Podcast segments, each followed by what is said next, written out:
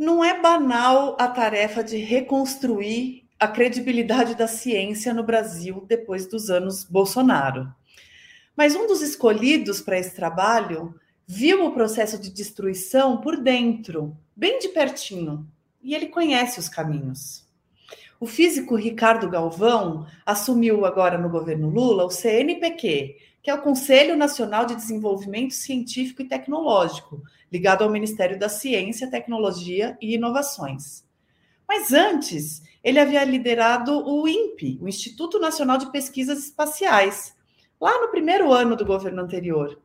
E ele sofreu ataques tão ferozes que, para proteger o Instituto, optou por sair e denunciar ao mundo o que estava sendo feito com os dados sobre desmatamento na Amazônia.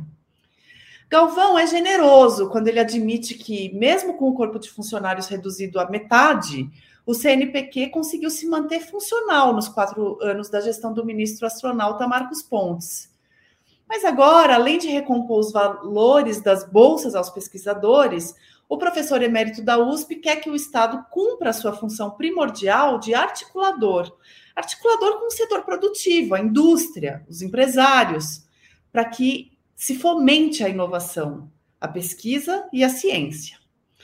Isso em tempos de negacionismo, obscurantismo, crise. É desse enorme desafio que o professor Ricardo Galvão fala com a gente agora. Vem!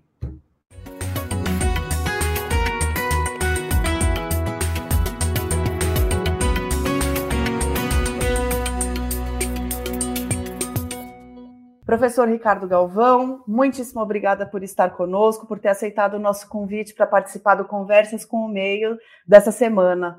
Um prazer tê-lo aqui. Muito obrigado pela oportunidade, Flávio, uma satisfação estar contigo. Professor, é, a gente é, conhece a sua história, sabe da extensão da sua carreira, dos desafios que o senhor já topou pela frente, mas eu vou pedir licença de começar de trás para frente e falar um pouquinho com o senhor é, do estado de coisas em que o senhor encontrou o CNPq nessa nova tarefa aí no governo Lula. Como é que o senhor encontrou o estado do conselho e como escolheu por onde começar a, a esse novo trabalho? Bom, Flávio, eu vou dar a resposta começando um passo antes. Eu fiz parte da equipe de transição, né, do grupo de trabalho Ciência, Tecnologia e Inovação, e nós pudemos, sim, elaborar um estudo mais detalhado, melhor dizendo, do, do que houve, do desmonte que houve na, na infraestrutura de ciência e tecnologia no governo Bolsonaro, em particular no Ministério de Ciência, Tecnologia e Inovações. Né? E eu esperava até uma certa uh, situação difícil no CNPq, porque nos últimos anos tivemos um recurso, uma redução orçamentária não muito alta, mas uh, uh, vamos dizer assim mensurável, né, bastante mensurável. E então já vim esperando uma situação difícil, mas não encontrei tão difícil assim, né? E eu quero inclusive elogiar porque apesar do CNPq nos últimos 10 anos ter tido uma redução de cerca de 700 servidores para cerca de menos da metade, os servidores mantiveram a instituição funcionando com todas as dificuldades, mesmo com falta de recursos, né? Algumas, a nossa plataforma Chagas, a Carlos Chagas e a, a, a, nossa, agora esqueci o nome. Lattes. É, Lattes? É, tem que corrigir. Plataforma Lattes e Carlos Chagas, né? embora numa situação difícil, estavam funcionando, tiveram problemas, estiveram funcionando. E o, o presidente anterior, ele ah, manteve o, o CNPq contra algumas, alguns esforços que houveram para fazer a junção do CNPq com a CAPES. Então, a situação não foi tão ruim como, como eu pensava que seria. Né? E isso me ajudou um pouco a, a programar o que nós vamos fazer no futuro. Eu não tenho todas as prioridades ainda definidas, claramente, Flávio. O que acontece? Entrei há pouco, no final do ano passado, o CNPq fez uma, um novo plano estratégico, nós temos que ver como vai ser elaborado, né? E o que eu acho que talvez não deveria ter sido feito tão próximo do final do governo foi uma reestruturação do CNPq. Então, o CNPq tem uma estrutura nova e nós temos que aprender a ver como ela está operando e se é eficiente ou não. Não temos condições de saber se tem coisas a serem modificadas ou não. Hoje mesmo, ah, em conversa com os membros dos sindicatos, eu decidi formar um grupo de trabalho para acompanhar a implantação dessa nova estrutura, como está funcionando, como está desenvolvendo. Isso é uma das primeiras missões mais executivas. Né? Mas tem uh, objetivos, sim, a longo prazo. Além da questão do orçamento, nós temos que nos preocupar fortemente com o aumento do orçamento para fomento à pesquisa, uhum. porque nós conseguimos recuperar recursos para bolsas, mestrado, doutorado e outras bolsas, mas para fomento à pesquisa, não. Para dar um número claro, ah, com a PEC da transição, houve um aumento substancial nos recursos do, do CNPq, mas foram cerca de 403 milhões para bolsas e só 150 milhões para fomento. E esses recursos estão muito aquém das necessidades do grupo de pesquisa do país. Então, o primeiro objetivo vai ser uh, encontrar os mecanismos para aumentar esse orçamento. Um outro mais a longo prazo também, mas já começamos esse ano, é incrementar cada vez mais as nossas atividades em inovação tecnológica. Então, colaboração com a indústria, programas de doutorados na indústria, pós-doutorado na indústria, e assim por diante. E fortalecer fortemente a interação com as fundações estaduais de amparo à pesquisa. Já no ano passado teve um programa muito interessante que o CNPq celebrou com essas uh, fundações estaduais hum. de fixação de doutores no país. Então, bolsas que o CNPq fornece uma parte e as fundações estaduais outra parte, para ter projetos que fixem os doutores no país, tentando reverter essa diáspora que nós estamos observando mais recentemente. Então, essa vai ser uma ação importante a tomarmos também. Legal. É, é, professor, o senhor já, já desenhou aí alguns pontos é, que eu gostaria de explorar um pouquinho mais a fundo. O primeiro dele, até talvez seja o mais breve, o mais, o mais uh, técnico, assim, por assim dizer, que é o que, que é essa nova estrutura do CNPq, o que, que ela implica exatamente? O que, que mudou? Mudou algo na, na missão ou é, é algo mais interno de remanejamento de pessoal? É estrutura organizacional. A missão não, o objetivo do CNPq não. Então foram juntadas algumas diretorias, algumas diretorias uh, que existiam foram juntadas numa diretoria científica só, uh, alterou-se um pouco uh, as coordenações. Isso tudo também foi motivado por uma reestruturação que o governo fez, o governo anterior fez, nos cargos comissionados. Né? Uhum. Então, existiu uma reestruturação e também agora com novo, os, novos, os novos ministérios criados pelo presidente Lula não implicaram no aumento de pessoal. Então, isso naturalmente teve que haver uma redistribuição de pessoal praticamente todos os ministérios. Né? Uhum. Então, parte da reestruturação é baseada nisso, mas não uma reestruturação nos objetivos fundamentais da ação do CNPq.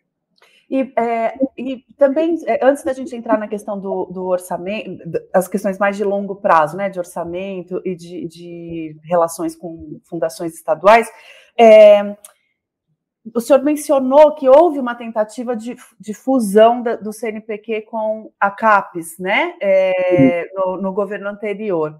Qual que é a tua opinião sobre isso? Por que, que é, o senhor def, é, defendeu o fato de o presidente anterior da, do conselho ter brecado, ter se oposto a isso, né? Mas eu quero entender um pouquinho a tua visão do porquê que isso não era uma boa ideia e por que foi importante isso não ter acontecido.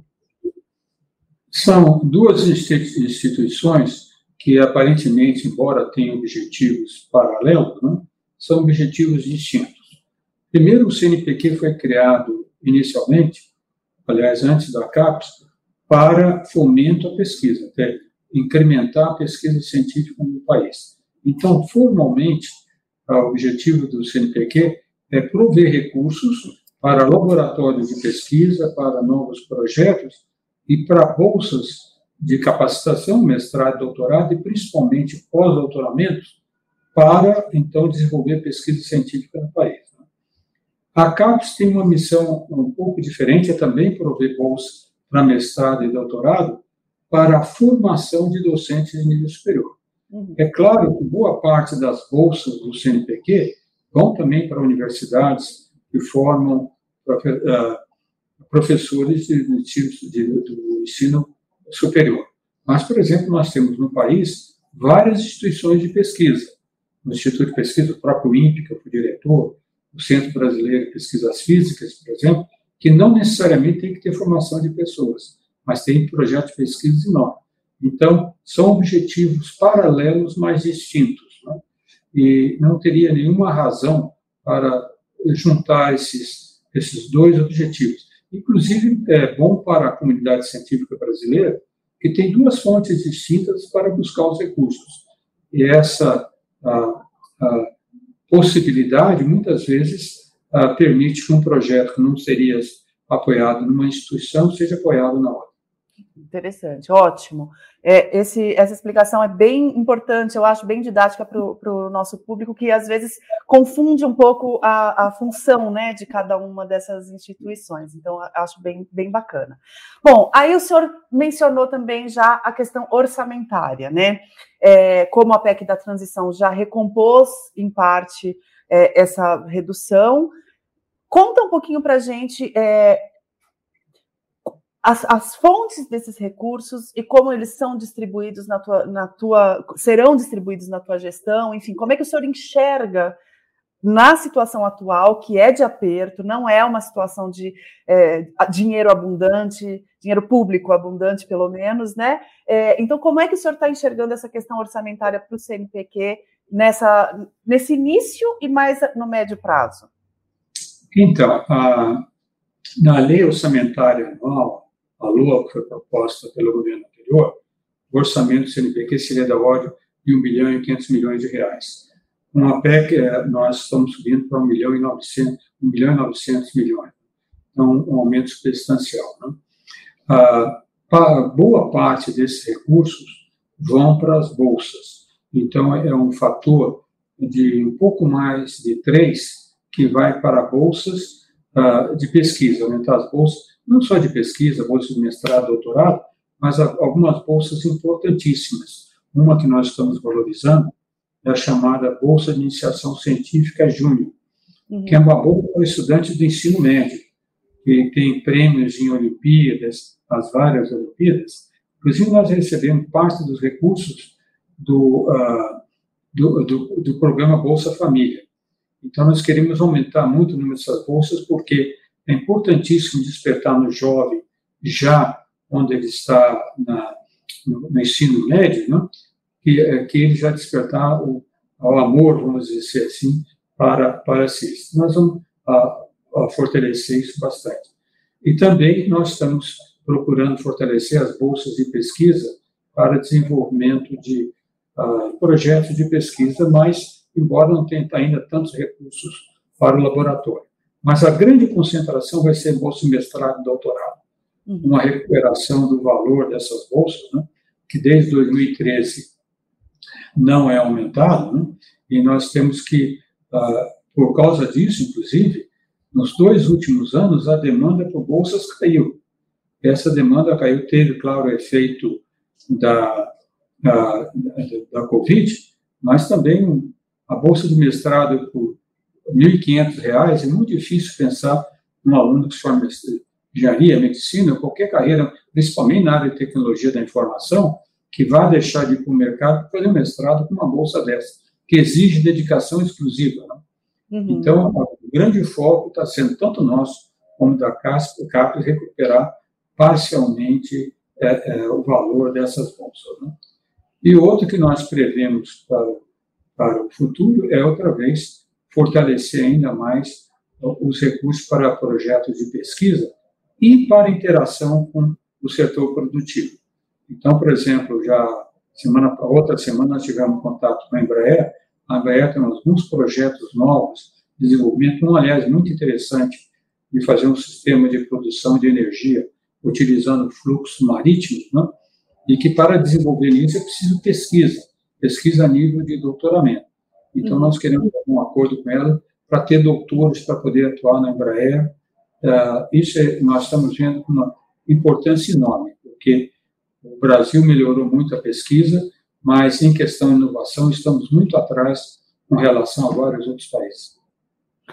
É, muito bem. E aí o senhor tocou num ponto que eu acho bastante é, interessante para discutir um pouco mais com alguém como o senhor, que tem uma vida dedicada à ciência e, e, e à gestão é, é, de entidades científicas, né? Então, é, e, públicas, enfim, é, não é só academia, mas também uma parte de gestão que o senhor tem.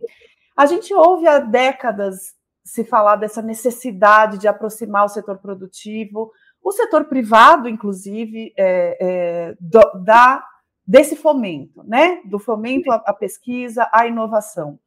É, na tua experiência, esse, essa aproximação já aconteceu em algum momento? A gente já teve, a gente já rompeu a barreira a, a, é, de uma forma eficiente alguma vez para a gente poder usar isso de, de ponto de partida ou de patamar enfim, em que pé que a gente está nisso? Isso é uma utopia ou isso já tem na prática e é só uma questão de ampliar?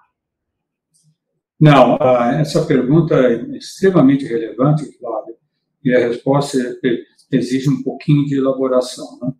Nós temos casos, é, exemplos paradigmáticos no Brasil do efeito importante da ciência no desenvolvimento tecnológico. Um que eu gosto de citar, por exemplo, a nossa grande melhoria na agricultura tropical que nós temos, promovida pela Embrapa, né?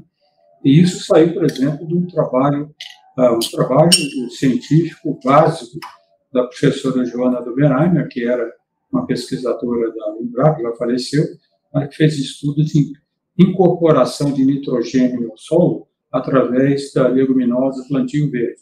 Era um trabalho científico, o pessoal não tinha essa ideia, mas acabou revertendo um grande benefício para o país. Tem outros exemplos, um exemplo que sempre se cita é o caso da Embraer, saindo todo o investimento que foi feito no ITA, na pesquisa na área espacial. Né? Mas a situação ainda está muito, nós estamos muito longe do desejável, Flávio. Eu estava até falando há pouco sobre isso. Na, a, a sociedade tem uma, uma percepção do, do cientista como um professor pardal. Tu tens um problema, leva a ele o problema e um mês depois ele resolve o problema. Ciência não é assim. A produção para o, os benefícios para a sociedade, para desenvolvimento tecnológico no setor produtivo, só acontece em países que têm uma forte pesquisa básica instalada. Esse é o ponto. Tem uma estrutura científica. Veja, por exemplo, o desenvolvimento da da vacina para a Covid, que as pessoas falam, bom, isso foi feito em um ano, nunca aconteceu isso. Não é que alguém, que a Covid surgiu, alguém foi ao Butantan e falou, ó, agora vocês têm que desenvolver vacina. Eles faziam isso há 50 anos, certo? Diferentes tipos. Tem toda uma estrutura, uh, ciência base desenvolvida. O que falta ao país, uh, Flávia, é transpor o que nós chamamos do Vale da Morte que é o seguinte: quando você tem um laboratório na universidade, um instituto de pesquisa, começa a fazer algum trabalho de pesquisa básica que tenha, por exemplo, uma possível aplicação, um spin-up, alguma coisa que vai, que vai produzir. Ora, naturalmente, num laboratório de pesquisa universitária, não cabe ao pesquisador e ele não tem investimentos para levar isso a um produto final que vai ser vendido. Sabe? Então, a, é, no, na, essa questão inovação no, no, no mundo todo, tem toda uma, uma classificação que na NASA se classifica, eles chamam de uh, ah, TRL, que vai de 1 a 10. T, uh, TRL quer dizer Technology Readiness Level. Uhum. Quer dizer, o nível de, de, aprontamento, vamos dizer assim, da tecnologia. Né? Então, eles mostram que os laboratórios universitários, laboratórios de pesquisa, vão no máximo ao que chamam TRL3, quer dizer, levar aquilo que eles fizeram, se vê que tem uma aplicação, até um produto que possa ser visto como uma prova, prova de conceito. Para isso se tornar um produto que vá ao mercado, é necessária a ação das, empresarial. Uhum. É necessário que as empresas tenham laboratório de pesquisa que vão e entram em contato e desenvolvem esse produto numa, num estágio que é o chamado, nós chamamos de Vale da Morte, porque é onde geralmente fracassa. Um produto que não é, não é vendável ainda, mas que as empresas queiram investir nele. E esse é o grande problema do Brasil. Na minha área, por exemplo, trabalho em, física, 80% de todos os doutores em física nos Estados Unidos estão empregados na iniciativa privada, não são em laboratórios de governo. Já. Então, as empresas, têm, tem empresas famosíssimas, como a Bell, que tinha o laboratório Bell, que não tem mais, teve mais de 20 prêmios Nobel. Então, essas empresas tinham laboratórios que investiam para fazer o desenvolvimento, cruzar esse vale da morte. Nós não temos isso no Brasil bem desenvolvido. Fora algumas raras exceções, algumas empresas, a própria Embraer, a VEG e outras empresas, tá, tem, tem isso daí, mas muito pouco desenvolvido. E nisso que é necessário, Flávio, uma ação forte articuladora do Estado, que nunca houve. Uhum. Eu espero que o governo abra os olhos para isso, né? porque na, na, quando eu era jovem, quando voltei do doutoramento, havia, eu reconheço na própria academia, uma certa resistência ao pesquisador trabalhar em coisas para a indústria. Uhum. Isso não existe mais. Hoje existe uma disponibilidade para uma interação com a indústria. Nós temos uh, o novo marco legal de ciência e tecnologia, que facilita muito a, a, interação entre o Instituto de Pesquisa do Governo, a universidade e o setor produtivo, mas ainda estão patinando, infelizmente.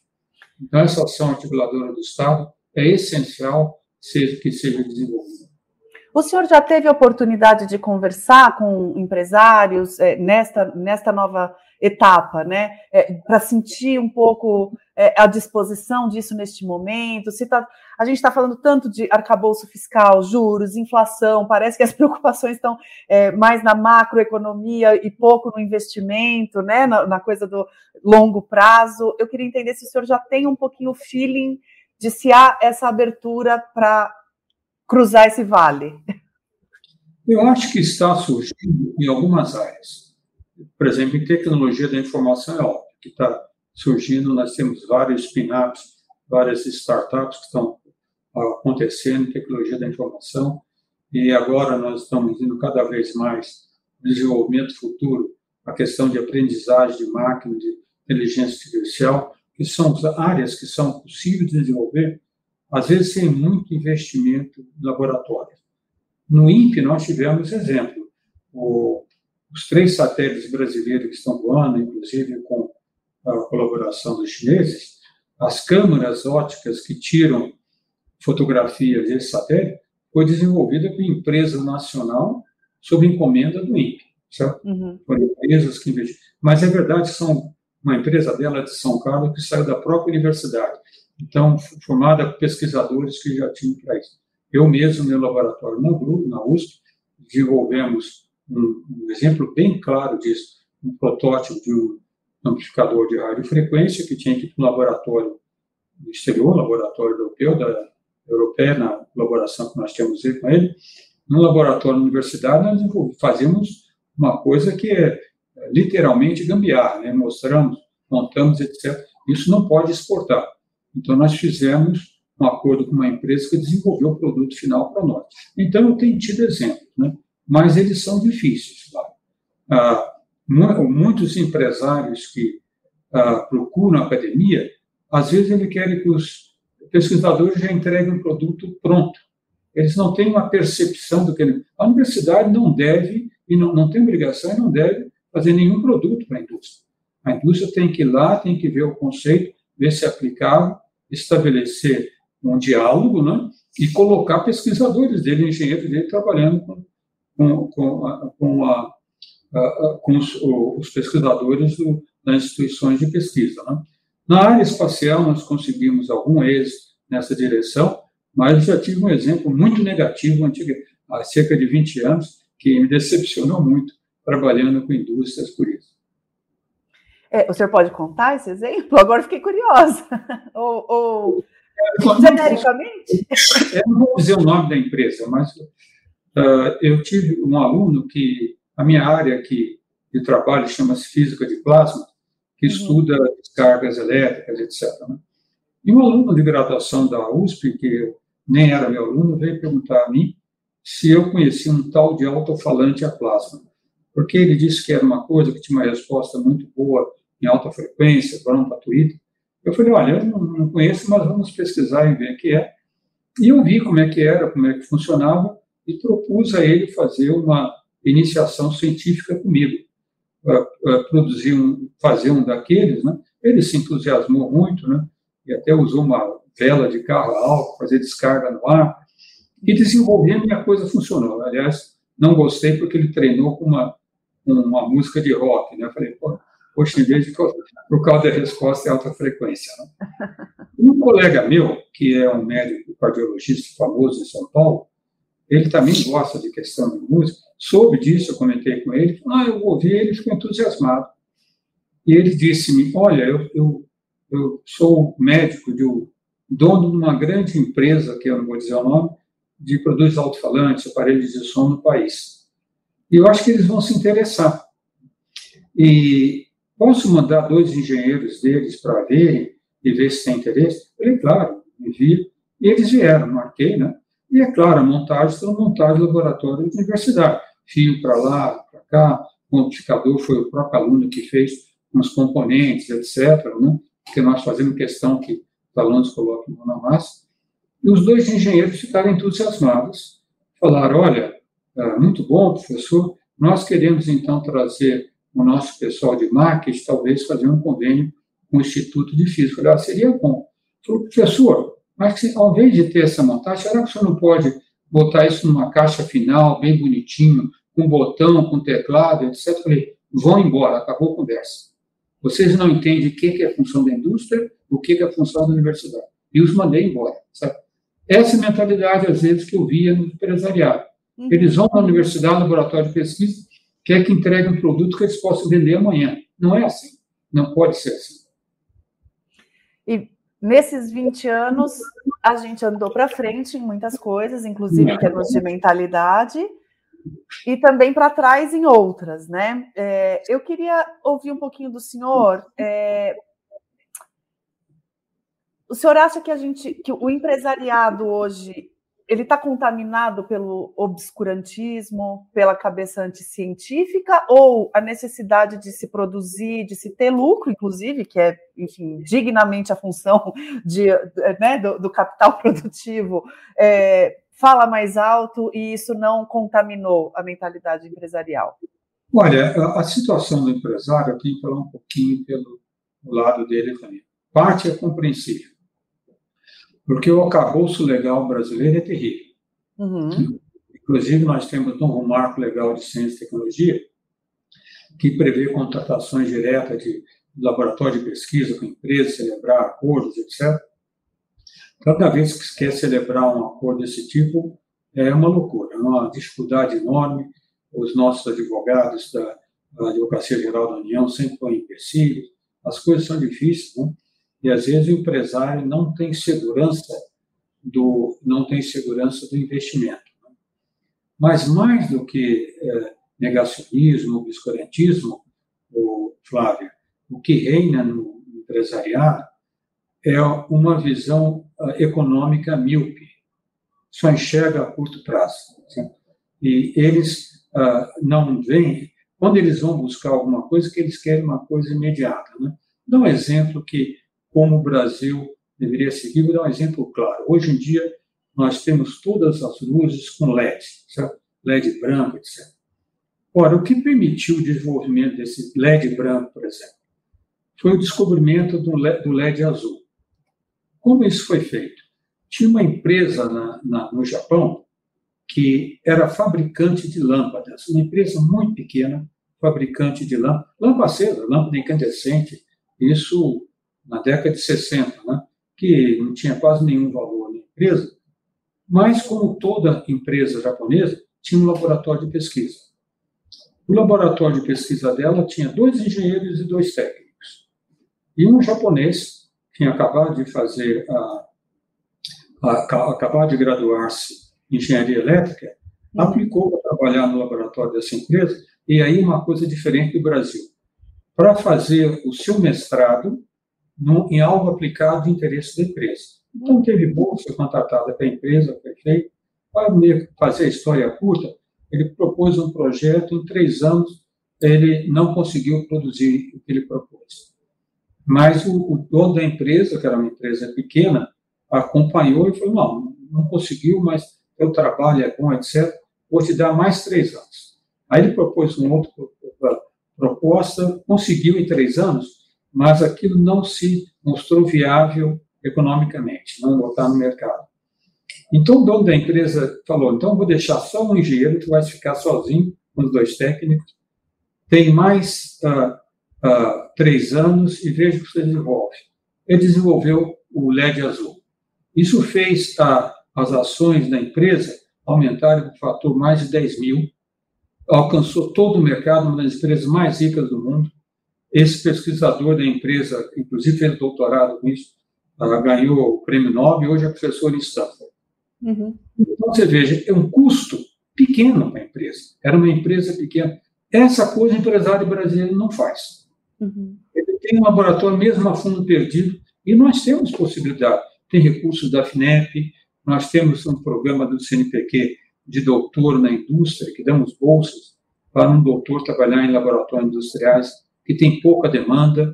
Então, essa é a visão míope, do, nem é negacionismo, a visão míope do empresariado brasileiro. Agora, Perfeito, a gente já desenhou essa responsabilidade né, é, do, do, da indústria, dos empresários. Vamos falar um pouquinho da outra ponta, então, né, do Estado. É, a gente está num momento em que é, um presidente assume é, um país que passou por quatro anos muito difíceis. Depois nós vamos falar um pouquinho também da perspectiva do que o senhor viveu no governo anterior, é, mas e que tem uma cabeça mais à esquerda, mais desenvolvimentista, mais de, do papel do Estado colocando dinheiro em várias frentes uh, uh, de ação.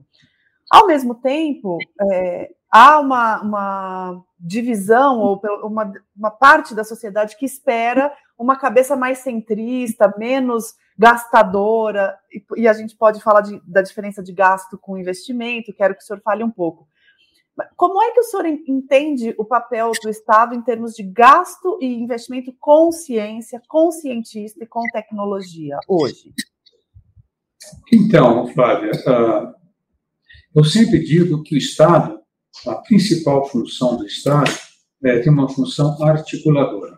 Então, o que eu quero dizer, vou dar exemplos que é mais fácil colocar, por exemplo. Nós temos agora, por exemplo, uma, uma prioridade clara do Estado é a questão da Amazônia. Não só zerar completamente o desmatamento da Amazônia, mas isso não basta, né? ter um desenvolvimento sustentável na Amazônia, né? usando sua própria, sua própria biodiversidade, todas as suas possibilidades. Né? Houve até a, a pessoas, não sei se associado ao governo, que falaram que deveria ter, por exemplo, uma estatal que cuidasse da Amazônia, até falaram um nome terrível, Amazonbras, não sei quem pensou no um nome tão horrível. Né? Mas eu sou contrário a isso. Eu acho que para fazer o desenvolvimento sustentável da Amazônia, nós temos que ter uma ação articuladora do Estado. Então, por exemplo, o Estado identificar, como aliás a China faz um pouco? Identificar uh, locais que tenham uma vocação com determinado uh, produto, né? incentivar a instalação de empresas, financiamento, etc. A ação do Estado tem que ser Por exemplo, a ação do Estado tem que ser primordial, claro, na formação de recursos humanos e saúde. Isso é essencial que o Estado faça. Né? Eu não posso acreditar, embora tenha muitos amigos que sejam até mentalidade bastante capitalista, né? eu não posso pensar de maneira nenhuma, acho que é uma falácia, pensar que o capital privado só com competição vai cuidar da saúde, vai implementar as pessoas que têm uh, que necessitam de apoio, os menos favorecidos. Isso tem o Estado tem que fazer. Né? Educação e saúde, o Estado tem que ter um papel. Mas, por outro lado, tem uma interação com o setor produtivo que seja um setor produtivo que não seja destruidor, né? que não seja um setor produtivo como tem aparentemente na, muito na Amazônia. Dá outro exemplo ti. Né? o professor Carlos Nobre sempre gosta de falar desse exemplo, desculpe, que é o, a rentabilidade no açaí na Amazônia, numa determinada área, é 10 vezes superior você usar aquela mesma área para produzir gado. Então, no açaí, nós temos uma rentabilidade muito maior. Ora, mas se nós, quando nós viajamos para o exterior, vamos comprar qualquer produto de açaí lá fora, nos Estados Unidos, na Europa, aonde que é industrializado o produto que se compra lá? Na Califórnia. Por que, que é na Califórnia? Porque foram dois surfistas americanos que vieram para o Brasil, viram o potencial do açaí, certo? voltaram, foram para a Califórnia, registraram o nome e agora produzem. Imagine se o Estado tivesse tido uma ação articuladora, atraindo empresários, promovendo, fazendo toda a industrialização na Amazônia, o número de empregos que teríamos. Né? Então, falta essa visão, porque também, eu não falei dos empresários, mas também muito nos políticos, inclusive políticos mais locais, também tem uma visão muito míope. Eles, não, às vezes, não têm nem conhecimento para vir um pouco mais adiante. Né? Uhum. Então, nós temos e por isso eu tenho dito várias palestras minhas, né? Nós não teremos no futuro, agora nesse século, no Brasil, um desenvolvimento uh, que seja sustentável, economicamente justo e econômico, sem políticas públicas fortemente baseadas na ciência e tecnologia moderna. Não temos condição. A, a medicina vai evoluir, evoluir cada vez mais para aprendizagem de máquinas em diagnósticos, uh, uh, todo, todos os processos industriais vão evoluir para isso, vai ser altamente importante a computação. Dou outro exemplo que as pessoas às vezes falam, o chamado computador quântico, que usa, nós chamamos de mareamento mecânica quântica para ter novos tipos de computador. Não? Nós temos muitos cientistas no Brasil que têm trabalho de altíssimo nível nisso, mas não tem ação articuladora do Estado para promover. E nenhum, nenhum país do mundo tem, na verdade, um, um computador uh, quântico, só usa uh, os processos quânticos, né? bona fide, vamos dizer, totalmente nisso. Mas nós deveríamos, o Estado deveria investir nessas coisas. Então, isso que eu falo, nós temos que ter uma visão, não podemos mais pensar em fazer na, na Amazônia, uma zona franca de Manaus, baseada em tecnologia da década de 50. Nós estamos agora em 4.0, podemos produzir energia eólica, podemos comunicação, internet por satélite, por transporte uh, por rios muito mais desenvolvido, arranjos pequenos, educação mais direta, e nós temos que ter essa visão, senão nós vamos patinar sempre. Uhum, perfeito. É, o senhor foi do INPE de 2016 a 2019, né? É, antes da gente contar da tua saída do INPE, da gente discutir um pouco esse momento, conta para mim um pouco é, o trabalho que o senhor fez lá. É, a gente fala de programa espacial brasileiro. É, eu lembro até muitos anos atrás eu fiz reportagem. É, tinha até um mascote, né? O Cosminho. É, a gente, depois a gente teve um ministro astronauta. É, distingue um pouquinho aqui para o nosso espectador o que, que, o que, que faz o INPE e o que, que é o Programa Espacial Brasileiro, que, inclusive, pelo que eu li é, de declarações suas recentes, é algo que o senhor quer é, é, ter como um dos projetos aí. Uh, reavivar né, esse, esse projeto que está meio adormecido. É, o INPE tem uh, várias uh, atividades que são altamente essenciais para a sociedade. Né? Uh, inclusive é curioso, porque quando se foi o primeiro satélite desenvolvido para monitoramento da Terra, o satélite Landsat, no final da década de 60, começo de 70, uhum. O Brasil, através do INPE, foi o terceiro país do mundo a começar a desenvolver sistemas de análise de imagens de satélites. Inclusive, as primeiras reuniões do Landsat, os três países se reuniram, Estados Unidos, Canadá e Brasil. E logo no começo, na década de 70, então diretor do INPE, uma pessoa importantíssima para a ciência brasileira, o Dr. Fernando Mendonça, instalou em Cuiabá uma antena receptora de satélites, que ela tem um INPE Cuiabá, que lá é o centro geométrico da América do Sul. Né? Certo. Então, o INPE sempre teve uma preocupação na, na, na, na, ciência espacial, quando se fala de ciência espacial, muitos jovens querem ser outros astronautas. Né? Mas, na verdade, a ciência espacial desenvolvida pelo INPE é principalmente para aplicações para a sociedade. Então, começou essa questão de monitoramento, usar imagens satélite. E com isso, já na década de 70, não eras nascida ainda, mas eu já era, já via, o, a meteorologia brasileira era atrasadíssima, não se podia fazer previsão para cinco, cinco horas depois, seis horas depois. Era baseado no chamado mapa sinótico. Né? Então, uhum. desenvolveu toda a meteorologia moderna usando satélites. Como que ele fez isso? O INPE mandou para o exterior vários dos seus pesquisadores jovens que recentemente entraram para fazer doutoramento no exterior, para trazer o, mais, o melhor possível do que se conhecia em meteorologia. Aliás, um dos que foram, o doutor Antônio Divino Moura, depois uh, foi presidente de NEMET 13 anos, e a questão de quatro anos atrás, ganhou o prêmio da Sociedade Meteorológica Mundial, equivalente ao prêmio Nobel em meteorologia.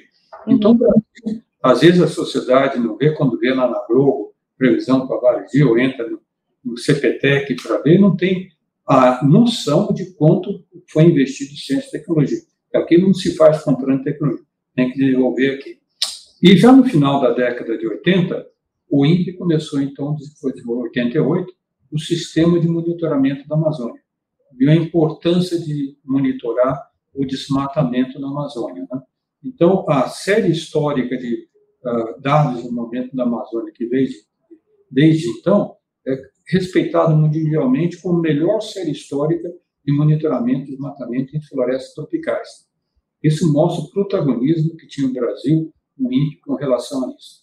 E, além disso, ah, foi também, no meados do começo da década de 80, ah, instalado o Programa Espacial Brasileiro, que tinha duas pernas. A perna militar, que desenvolvia os lançadores, os foguetes, né? e a perna civil, que é o desenvolvimento de satélites. Isso uhum. foi da INPE. Então, o INPE começou, criou, não, não tinha conhecimento de engenharia espacial, educou dentro do próprio INPE seus engenheiros, etc., e desenvolvendo satélites. Hoje em dia, o INPE domina toda a tecnologia a desenvolver satélites óticos de observação da Terra. Além de ter uma. Vou dar um outro exemplo que as pessoas. Ah, saiu no jornal há pouco tempo, as pessoas não, não se dão conta, porque essas coisas ficam um pouco distantes da sociedade. O Sol, Flávio, ele tem o que chamadas erupções solares, que mandam uma descarga enorme de partículas carregadas na direção da Terra. E a intensidade do Sol, ela varia em períodos de 11 anos. A cada 11 anos aumentam. Essas partículas carregadas, quando entram na Terra, se não, nós não tivéssemos o, o, o, campo magnético da Terra, não haveria vida na Terra, porque elas destruiriam toda a vida. A razão que nós temos vida é que essas partículas, ao baterem no campo magnético na Terra, se deslocam, vão para o Polo Sul e Polo Norte, criando as chamadas auroras boreais. Interagem com a atmosfera, que é a auroras boreais. Ora, mas acontece que o Brasil, em cima da América do Sul, nós temos um mínimo do campo magnético da Terra. Então, há, há, como erupções muito fortes, pode ter uma penetração muito forte dessas partículas que ca podem causar danos seríssimos. Primeiro para aviões, comunicação por satélite e, às vezes, até criar problemas com redes de transmissão na Terra. O INPE, atento a isso, criou um sistema chamado Sistema de Clima Espacial. Então, com medidas em toda a Terra e com satélites, eles fazem medidas dessas erupções que vêm do Sol e com uma antecedência de oito horas no mínimo, pode dizer, olha, desliga equipamento, vai ocorrer isso ou aquilo. Certo? Então, um, um, só para dar um exemplo, um satélite japonês altamente desenvolvido, eles não deram atenção a isso, quando cruzaram essa anomalia chamada anomalia do campo magnético do sul, né? quando cruzaram o Brasil, caiu, o satélite caiu, seu sistema de controle foi destruído. Então, a ciência espacial é o moderno, né? E agora, inclusive, a China e a Índia já estão fazendo, né? fazendo agricultura de qualidade, de precisão, monitorando as máquinas de plantio, tudo por satélites. Então, nós temos várias possibilidades a aplicação da, da área espacial em benefício da, da, da sociedade é importantíssima no Brasil. Por isso que não é o CNPq, mas está no plano da, da ministra Luciana Santos, fortalecer novamente programa espacial. A colaboração com a China foi praticamente descontinuada pelo governo Bolsonaro, deixamos de ter satélites, e na visita do presidente Lula à China próxima, creio que abril, abril vai levar novamente a proposta de reatar essa colaboração para nós fazermos dois novos satélites de colaboração com a China. Muito bem. É, não, esse, esse, esses exemplos são muito ricos, né? Porque, como o senhor falou, nem sempre a gente é, consegue materializar o efeito de um investimento científico, de uma inovação na nossa vida cotidiana, né? Eu, eu achei muito, muito ilustrativo. É, muito bem. Aí o senhor esteve, então, no INPE, liderando o INPE, de 2016 a 2019, quando o ex-presidente Bolsonaro passou, então, a desacreditar a ciência que saía do INPE e que não lhe era conveniente, porque apontava que, então, o desmatamento estava descontrolado, basicamente, né? É, caminha um pouco comigo no que foi esse momento para o senhor. É, então, é, primeiro, o que, que os dados estavam te mostrando e como é que foi a tua decisão de sair e essa, o que, que, que isso é, se tornou para o senhor nessa né, luta? Porque o senhor se tornou uma espécie de um advogado de defesa da ciência numa época em que a ciência estava muito sob ataque. É, tudo bem que depois, na pandemia, o foco desse ataque ficou mais nas ciências médicas, mas é, é, um, é, um, é um ataque sistemático, né? Então, eu queria ouvir um pouquinho do senhor o que, que esses dados estavam revelando e como é que foi esse momento seguinte à sua saída. É, Flávia, uh, isso é realmente importante. Na verdade, os ataques ao INPE começaram logo que o governo tomou posse. Os ataques estavam concentrados no desministro, como fala o Ricardo Salles. Já em 15 de janeiro de 2019, deu a primeira declaração à Folha de São Paulo que os dados do INPE não tinham precisão suficiente para eles tomarem ações de medida. Né? E aí você veja como é, é maldosa e artilosa essa ação de, de pensamento negacionista. E os dados do INPE serviram ao governo Lula para reduzir o desmatamento de cerca de 80% de 2004 a 2012. 2004 teve um pico de desmatamento na Amazônia de pouco mais de 20, se não me engano, 27 mil quilômetros quadrados desmatados, caiu para pouco mais de 4 mil em 2012. Baseado, é claro, em ações é, contundentes do governo para proibir o desmatamento, mas baseado nos dados fornecidos pela INPE. Uhum. Esse resultado, inclusive, foi chamado pela revista Nature um exemplo paradigmático de controle ambiental na última década, falado em 2012 isso. Ora, e além disso, o INPE, qual, por que vai Ricardo Salles atacar? Porque o INPE, primeiro, é do Ministério de Ciência e Tecnologia. Então, não era do Ministério do Meio Ambiente. E tinha uma certa, certa não, bastante independência de colocação dada e uma respeitabilidade mundial enorme. Esses dados do INPE deram origem a cerca de 1.500 teses de doutorado de trabalho pelo mundo todo. Os uhum. dados são fornecidos e a política do INPE fornecida de forma aberta. Qualquer, qualquer cidadão, mesmo exterior, pode entrar na terra, na página Terra Brasília do INPE e ver todo o desmatamento. Sempre foi uma política INPE. E isso incomodava o governo. Né? Incomodava principalmente o Ricardo Salles, porque o que, que ele queria fazer? Ele queria tirar o controle do desmatamento da Amazônia pelo INPE e contratar uma empresa estrangeira pelo próprio MMA, uma empresa chamada Planet, uma empresa americana, que tem condições de propriedade, né? mas não teria uma série histórica com a respeitabilidade do INPE. E é claro, o MBA contratando uma empresa vai ter os a empresa vai fornecer os dados que o MBA gostaria de ter, mentindo sobre desmatamento.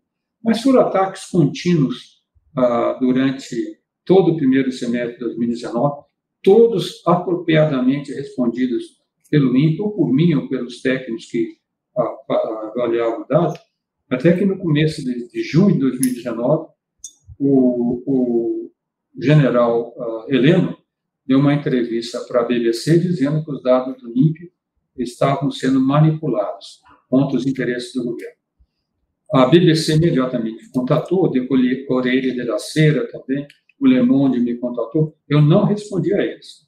Eu fiz um ofício ao uh, ministro Marcos Pontes, então, que tinha que me reportar meu chefe, né, chamando a atenção que isso não poderia continuar assim, que eles resgatassem o canal de diálogo o INPE sempre teve com o IBAMA e com o Ministério do Meio Ambiente, inclusive me propondo que o INPE desenvolvesse novas uh, ferramentas, se eles quisessem, para facilitar a análise dos dados por ele. Né? E eu alertei, porque se continuar isso, vai ser muito ruim para o, para o governo, porque o prestígio do INPE vai dar uma repercussão enorme ao que vocês estão fazendo, já está dando. Uhum. Colegas da, da NASA me escreviam, da Agência Espacial Europeia que eu tinha visitado, escreviam, da Itália, vai ter, mas não foi, não, de todos, sei lá, eu mandei, sei lá, uns 10 ofícios para o ministro Marcos Pontes, nunca tive uma resposta, nenhuma resposta. Né? Então eu percebi claramente, até um colega meu militar, não vou dizer da Força Aérea, falou, olha, tem realmente uma intenção de continuar os ataques do INPE, né? talvez levar a tua demissão para botar um militar tomando conta aqui e fazer o que vocês querem. Então, eu, eu vi que não era uma questão só de idiotice negacionista, né?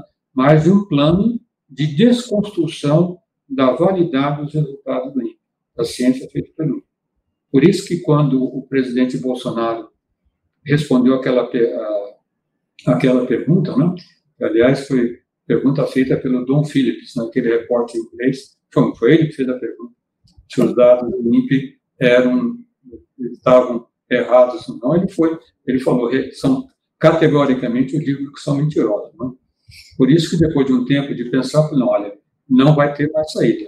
Ou eu faço de uma resposta contundente, que vai à imprensa e, de certa forma, proteja o INPE, ou eu, eu não terei saída. Né? Por isso que eu dei aquela resposta contundente.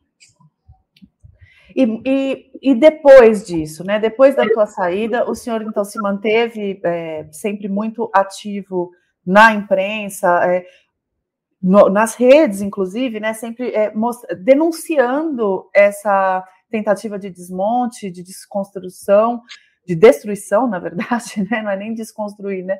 É, como é que foram os anos seguintes para o senhor? É, o, o que, que como é que foram os ataques que o senhor recebeu? Como é que foi, por outro lado, a acolhida de outros setores? Enfim, é, conta um pouco para a gente o que, foi, o que foram os anos seguintes. Olha, Flávio, eu nem sei se eu me lembro uh, muito dos ataques, eu lembro das coisas boas. Né?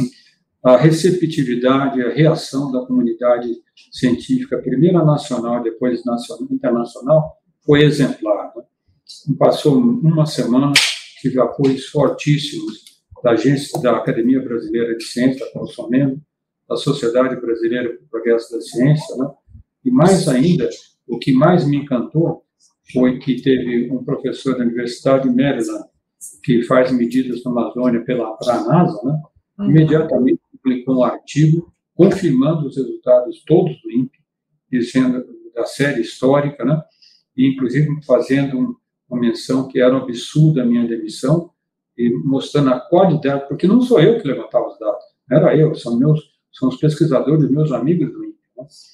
E depois um pesquisador do Max Planck, da Alemanha, usou os dados do satélite Sentinela da Agência Espacial Europeia e comparou os resultados do sistema DT do INPE de um ano anterior, confirmou todos.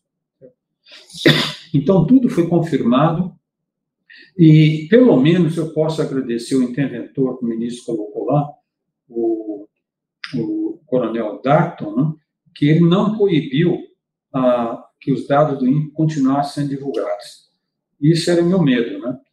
Mas eu, eu, eu tenho a, a impressão que ele não podia proibir, porque alcançou tanta imprensa, a atenção foi tão grande, e também até a China me escreveram uma carta, meus amigos lá que estavam fazendo dados de desmatamento da Amazônia como controle. Né? Não teria como esconder os, o sol com a peneira. Né? Eu acho que isso foi talvez a relevância da minha reação. Trazer o problema à tona e evitar que os ataques continuassem. É, e e para concluir, professor, o senhor acha que, diante de tudo que aconteceu, tanto do ponto de vista do desmatamento que o senhor monitorou, acompanhou ali naquele começo, e a gente sabe que depois a situação se agravou muito. É, quanto esse da descrédito da ciência.